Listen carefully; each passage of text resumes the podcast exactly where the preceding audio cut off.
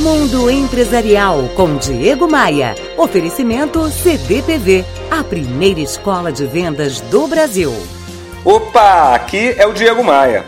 Eu sempre cultivei o hábito de possuir, para quase tudo na vida, três tipos de meta: a meta básica, a meta desejável e a meta extraordinária. Na prática, eu passei a utilizar essa técnica de, de, de, separação de níveis de meta de forma mais sistemática quando eu me tornei corredor. É, e isso me ajudou muito.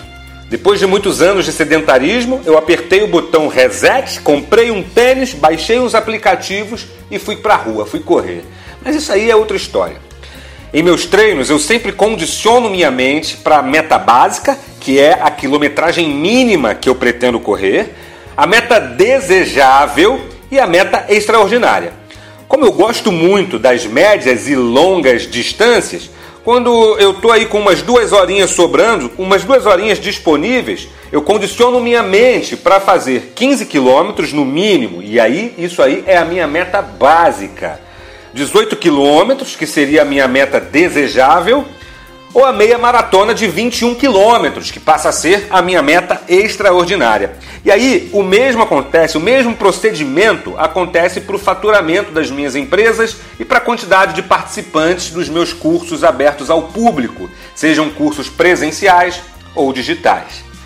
Ter três níveis de meta facilita a aceitação, facilita a compreensão quando algo de errado acontece e também faz a gente comemorar mais do que se lamentar. Quais são as suas metas? Eu pergunto isso independente das metas do seu trabalho, ok? Me adicione no Instagram. O link para as minhas redes sociais você encontra lá no meu site, que é onde eu publico os textos que eu falo por aqui. diegomaia.com.br. Bora voar?